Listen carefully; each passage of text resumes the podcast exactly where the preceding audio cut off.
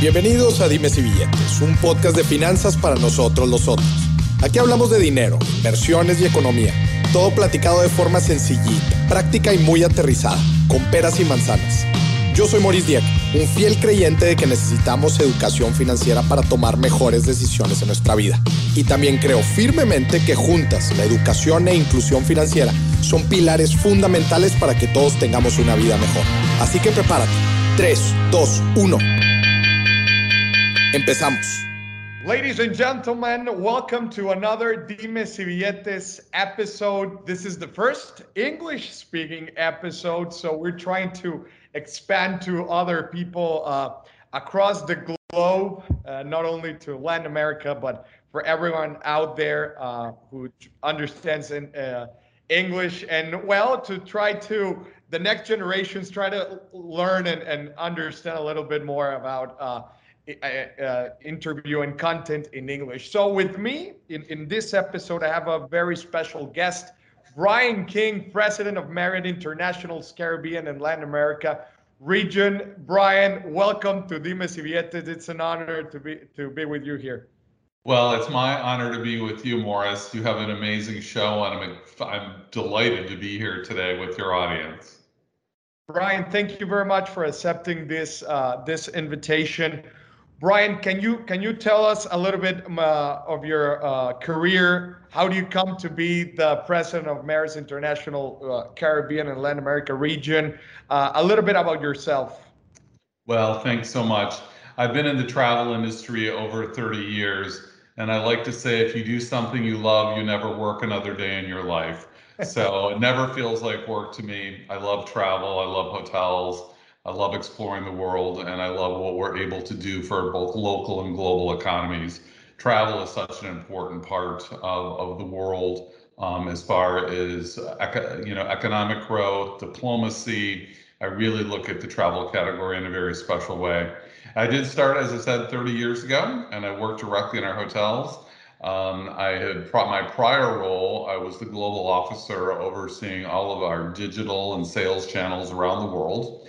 And um, in January of this year, I was fortunate enough and blessed to accept the role overseeing the Caribbean Latin American regions, uh, two places on the planet that I absolutely adore. So, very, very excited to be here and continue my hospitality journey. Great, Brian. Brian, what is going on on the travel industry? I mean, this we haven't seen something as the pandemic for for uh, for many many years. What what is your reading? You've been a lot in this industry you have said. What's your reading? What's going on? Obviously you know i've seen the highs and the lows in my career um, from a performance standpoint. Nothing has been as devastating though as the pandemic for obvious reasons.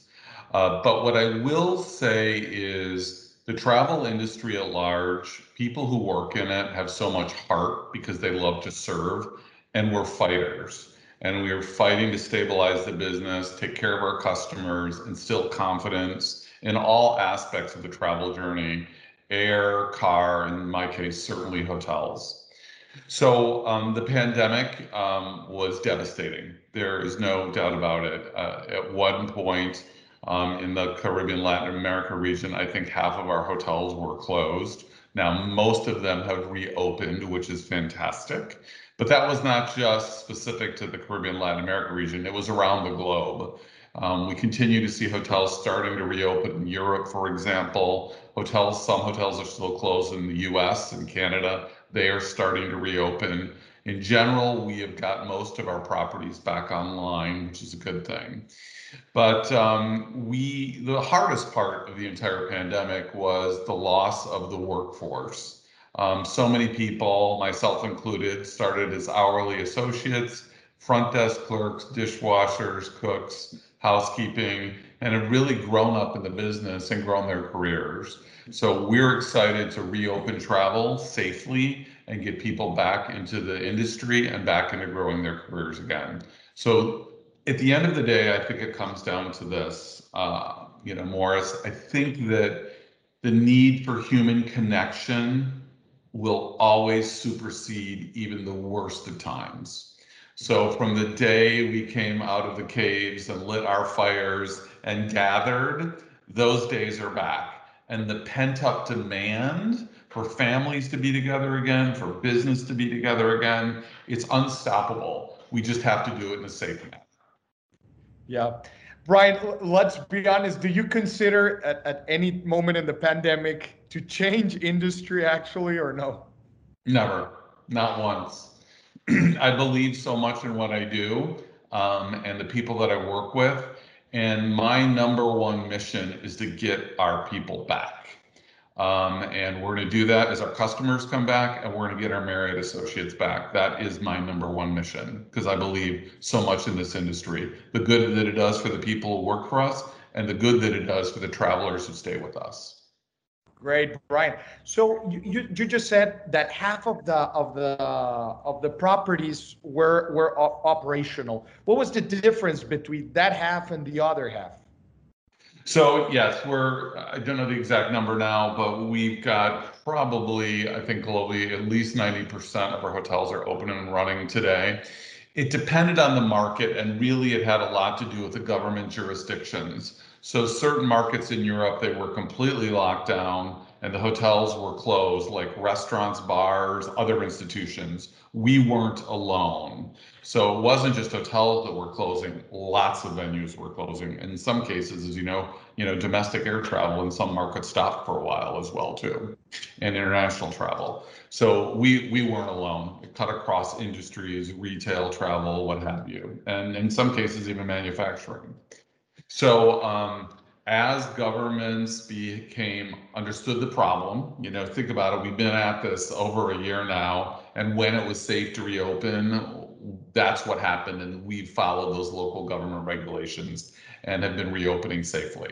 So, you know, for example, in Mexico City, we, hotels are open, but there is a limit to how many folks you can have in a meeting or in a restaurant, and we're honoring those caps. And as the pandemic continues to diminish, those caps go up. So we'll be welcoming more people back into our restaurants, for example.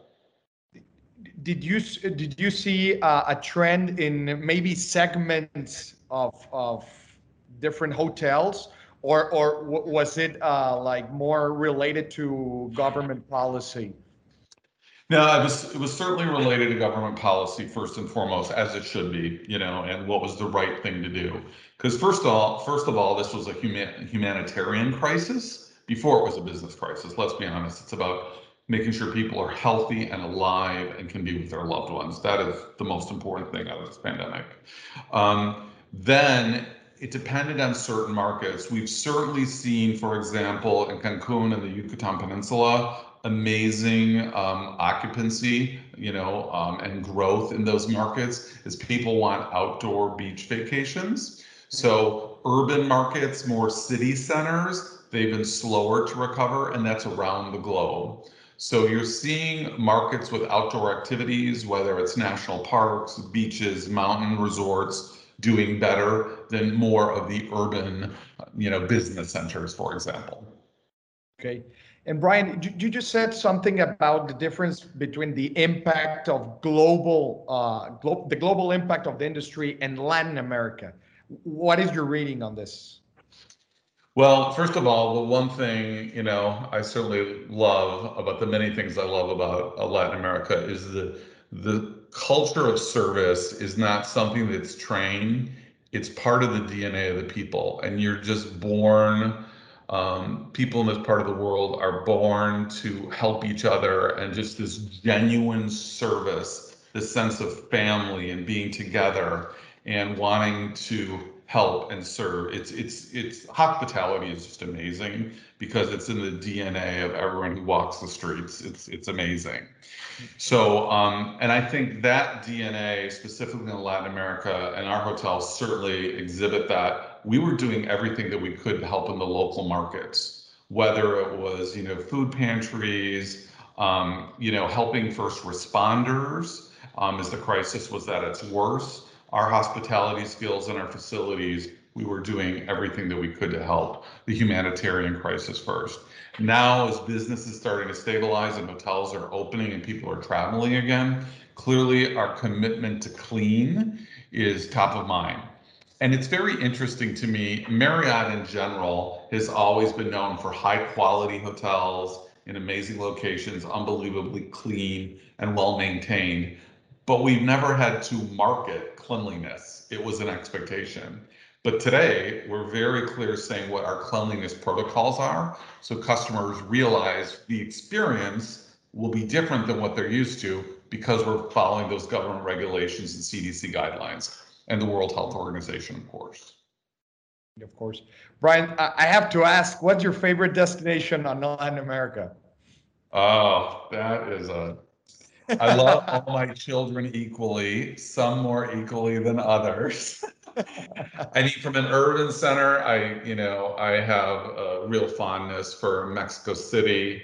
Um, it just, it's an amazing city with such, such a heartbeat and such a pulse. Uh, the diversity, um, culture, the history, um, the art, the food. I mean, it's one of my favorite places as an urban market to go for sure. Um, you know, Cabo, I've always, I also live in the West Coast of the United States and there's nothing greater than a wonderful trip to Cabo San Lucas, which is incredible. So really, really excited. And plus, you know, there's amazing smaller markets, you know, Tulum, um, places like that. There's just so much to explore. There's so much to explore. Yeah, great. Brian, what are the, the main challenges you see for the Latin American market for Marriott and for the travel industry in general? Yeah, that, that's a great question. I think it is certainly vaccine distribution. We have seen, if you use uh, Israel as an example, or even the United States, as the vaccine distribution goes up, the travel industry follows right behind it. It's literally a complete correlation. So the quicker and the more efficiently the vaccines are distributed, um, and that we reach, you know, I think whatever the number is of herd immunity, the better for the economies and the people, first of all. Um, we want to get people vaccinated so they're with their loved ones and they're happy and they're healthy. So anything that we can do um, to help with COVAX um, and the larger world organization as far as vaccine distribution in our local communities, Marriott is standing by to do whatever we possibly can. We've had, you know, some hotels have actually been used as vaccine centers um, in certain parts of the world. So we're standing by to help like any good community citizen would be. But it comes down to vaccine distribution at the end of the day. That is the most important thing that will not just be good for the travel industry, but be good for humanity at large. Great. Brian, I'm going to go back to March 2020. I, I want to try to understand how a, large, a, a big company like Marriott like reacted to March 2020. What were the immediate actions? What was your reading in, in this moment? Like, uh, what happened in those days? Yeah.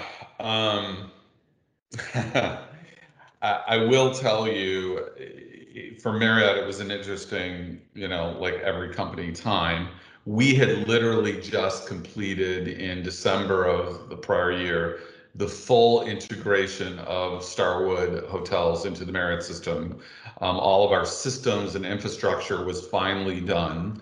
So we were at this precipice of where we're really going to see an explosion of opportunities, which has started to happen already, is we combined our loyalty program with 147 million members worldwide. So already we were poised for just unbelievable performance. Um, so we were all, I think, very anticipatory about you know 2020, and the year had started out incredibly well. And then, as uh, my counterparts in China were describing what was happening, um, obviously we became certainly very concerned and we're working around the globe. And then when the situation unfolded in Italy, that was really when I think the the hammer fell, and we realized this is just not going to be contained in one part of the world, and this will be uh, global in nature. Um, so I think for all of us, it was a bit gut wrenching, um, jarring, um, disbelief. Like anyone who went through this could not believe this was happening. Um, and then you reflect what could we have done? What should we have done? And it was hard to have answers because I think all of us is a, a global community were struggling to understand what was going on. And then what the ramifications would be as you continue to see hospital beds, the hospitals run out of beds, families losing loved ones. I mean, it was heart wrenching, and our own associates. And then obviously the business, you know, Marriott sales dropped by 90% and the industry at large, right? So when no one had seen a crisis of that magnitude ever. And you know, this is a company that's been around 94 years almost. World War II, depressions, I mean, we've seen it all, but nothing like this. Hmm. But I will tell you what got all of us through this was Marriott's value system of caretaking. What, first of all, we you know mobilized about what can we do in our local communities and help first responders. Meanwhile, we were figuring what can we do to help our associates the best that we possibly could because themselves and their families were impacted. I mean, because first and foremost, it was a humanitarian crisis. So Marriott's Human Resources Department was in full gear. And then, you know, unfortunately, the company shrank. But in the process of shrinking the company, we were working with other companies to help place our associates. Is grocery store needs were going up, as you know, Uh, in certain markets, Amazon was hiring like crazy. We wanted to help find work for our associates when there was nothing for them to do. So that was really the most important thing. And then secondly, well, like any company, we were st- stabilizing our cash position and cash flow, which we did rapidly for the long-term health of the company. So in the moment, it was dire. But one thing I did know that never I never questioned was the fortitude that Marriott as a company has to get through to make the best decisions as quickly as possible and to execute upon them. And we did. And very quickly, in the worst possible situation, we stabilized the company. It's, it's great financial discipline and and at the end corporate policy that to, to try to to came out of this situation that's great brian you know Morris, i would add one thing part of me when we have a situation like this you have to look at the balance sheet and you have to look at the human sheet we are a business of people and a great financial expert or business leader can balance both financial responsibilities and human responsibilities. And that's how we went into this pandemic. We have to take care of the human sheet, our payroll, and our people, and we have to take care of our financial position. Sorry. That's, that's great, Brian. So now looking into the future and the, the outlook, is Marriott changing strategy of course, you know, our strategy is always evolving. You know, there's the short term strategy, which is how do we continue to get through this? And then the longer term strategy of where we're going.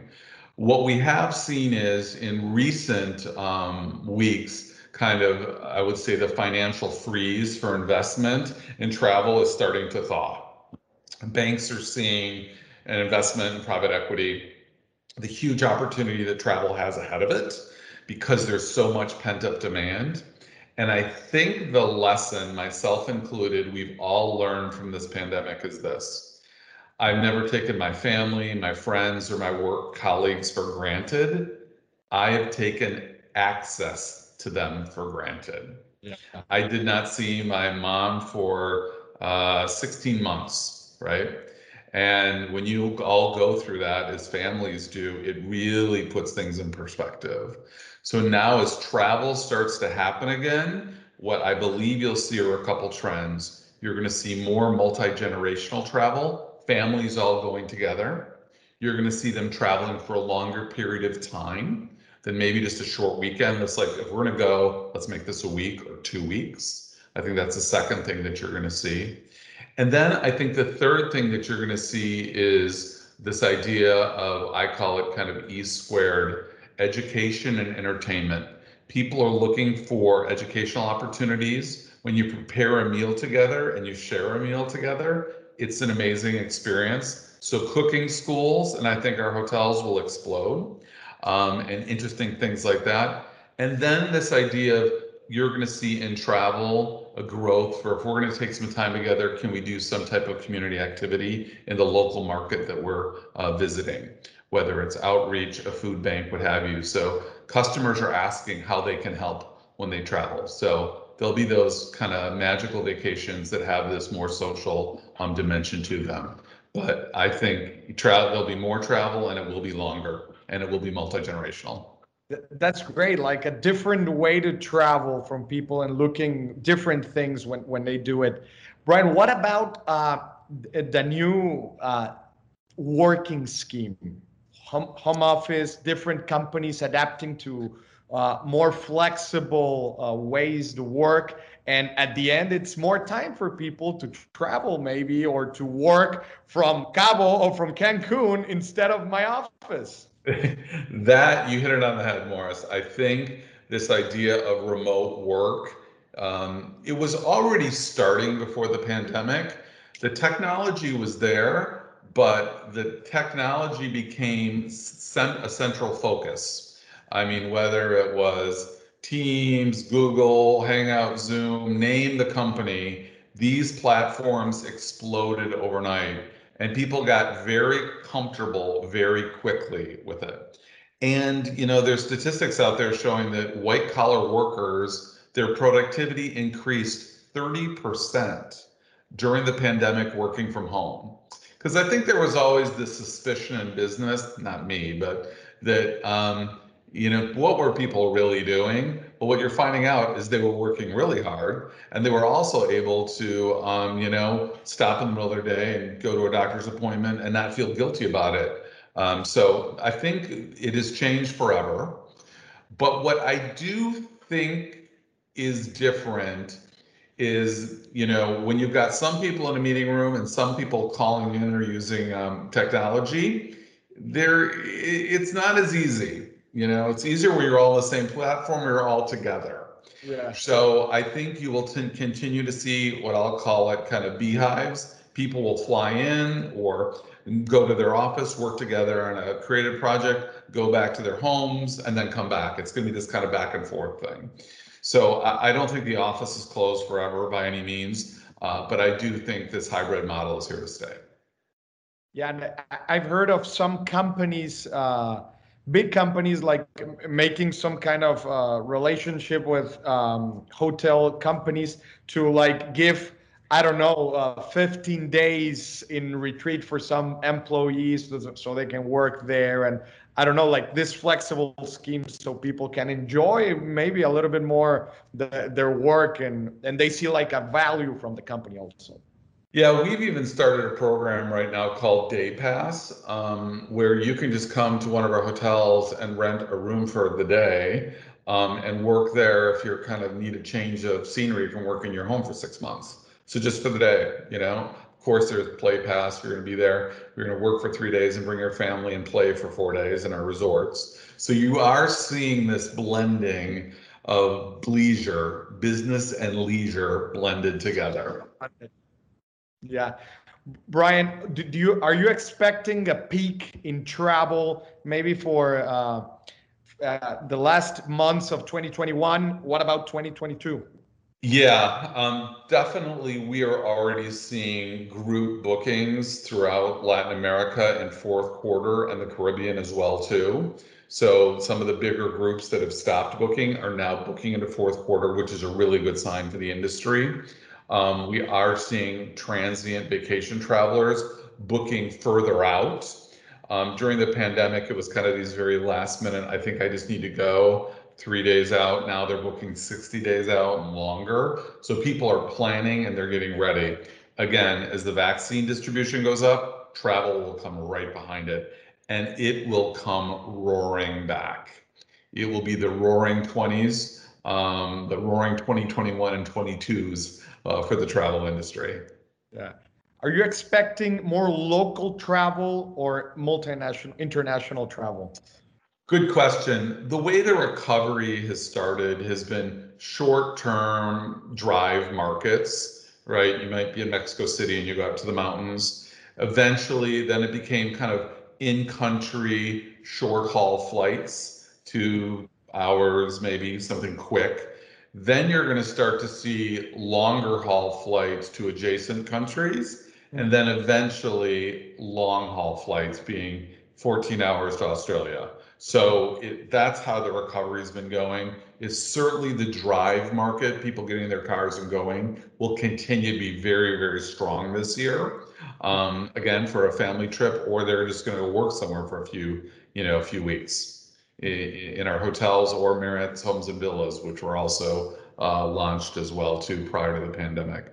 So it is it is happening. And what what is the real indicator of that is you're seeing the airline industry continue to add capacity, and that capacity is continuing to fill, and then they add another flight, and then another flight. For example, uh, I can American Airlines is acquired more gates in Miami and is expanding rapidly their growth into Caribbean, Latin America. Um, I think Aeromexico is also lining up more flights because the demand is there. So that's a great early indicator. Yeah. Great, Brian. What what keeps Brian King awake at night? Speed. Everyone wants this to go faster than it is, but you have to be realistic that this is incredibly complex and it, it takes the World Health Organization, government, healthcare, and public health professionals to guide us on the appropriate um, measures that we need to take to be safe to do this.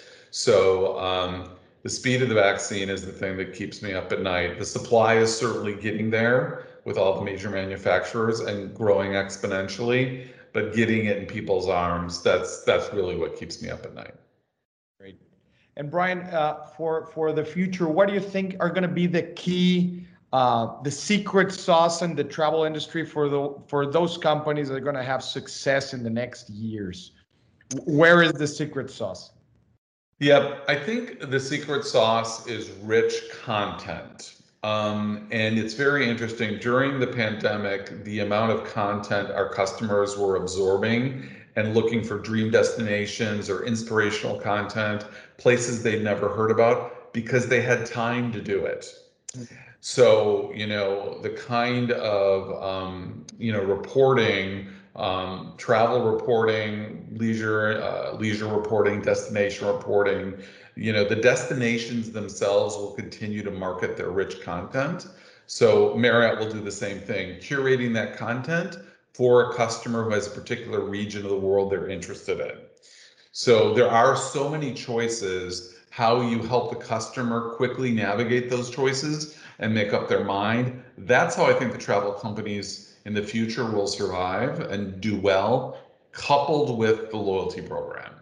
So recently we announced a partnership with Uber where you're able to link your Marriott Bonvoy account to Uber and earn points along the way. Um, and uh, we just launched uh, our new uh, Bonvoy credit card in Mexico two weeks ago. We're very excited about that. Um, a lot, a lot of applications already. So the travel ecosystem and connecting it to your everyday life, that'll be the thing that sets uh, the winners and losers apart. There's no doubt about it. But you need scale to do it. Yeah, and and of course uh, the reopening in different countries will it will be uh, of course not at the same time, right? Correct. Yeah, the pace will be different, um, and we'll work closely with those municipalities and governments. So the Latin America region, it's it's pretty big. There's a lot of destinations, not only in Mexico but in other countries also. How how are you seeing this uh, reopening and, and activation in different countries uh, throughout uh, Latin America?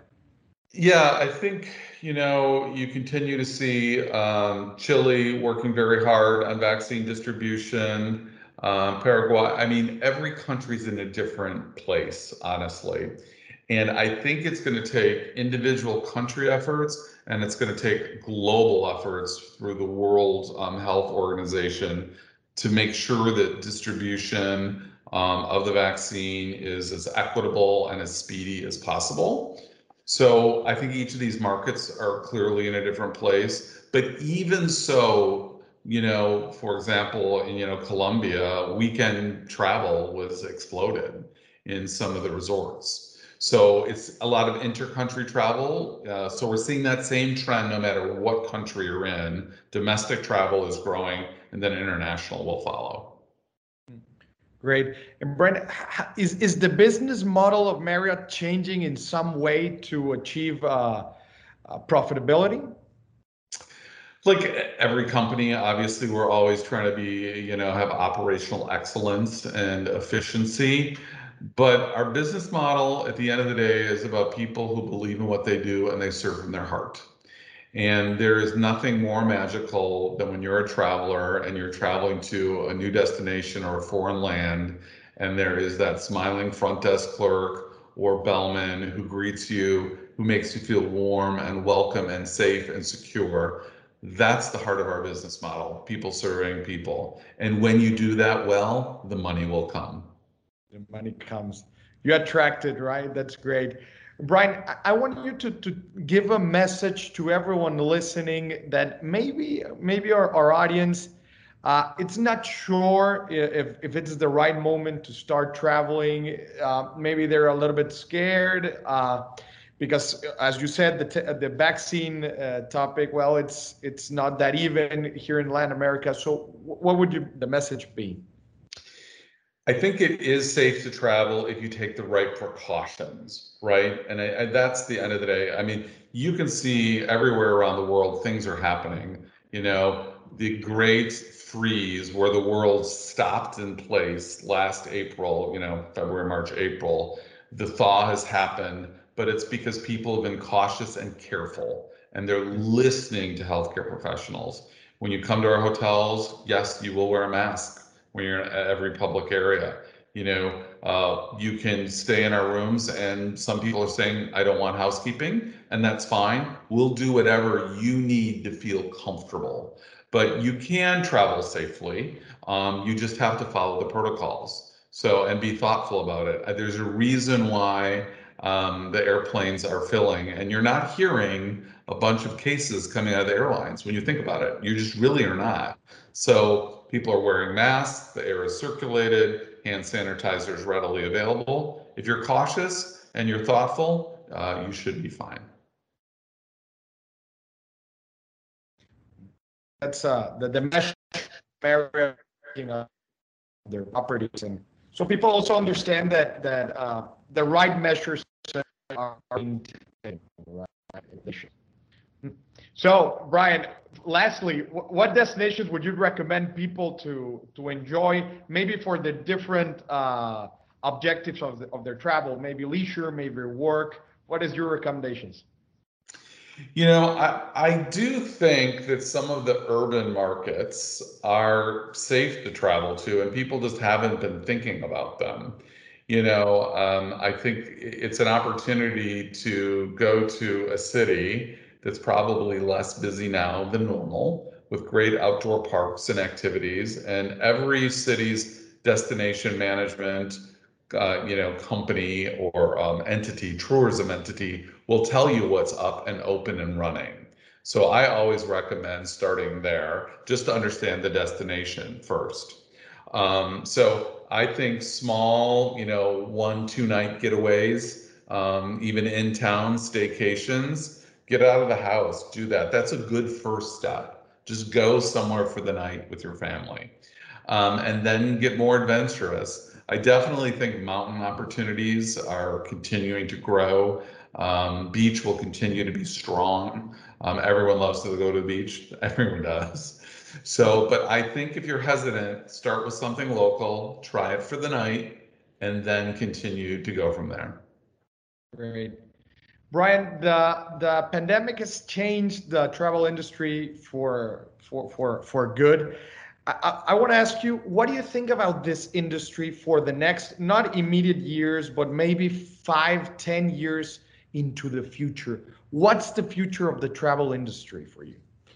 Well, I think it's very bright. And the reason why I believe that is prior to the pandemic, more people, Gen X, Gen Y, millennials, their sense of wanderlust and adventure just is exploding from their chest and their heart. And part of it is compared to their parents' generation is the um, easy access of information, right? I mean, it's all at your fingertips, it's all on your phone. If you want to go to Machu Picchu, you can be sitting on the bus going to work or sitting in a park and research everything you know about Machu Picchu, right? It was more difficult 10, 15 years ago to do that. You really had to work at it. So I think that generation has ease of access to information. They have a sense of wanderlust. We live in the Instagram world, um, and people want to get out there and see the world. So that was already happening. I think the pandemic just stunted it for a moment, but that doesn't mean it stopped that desire.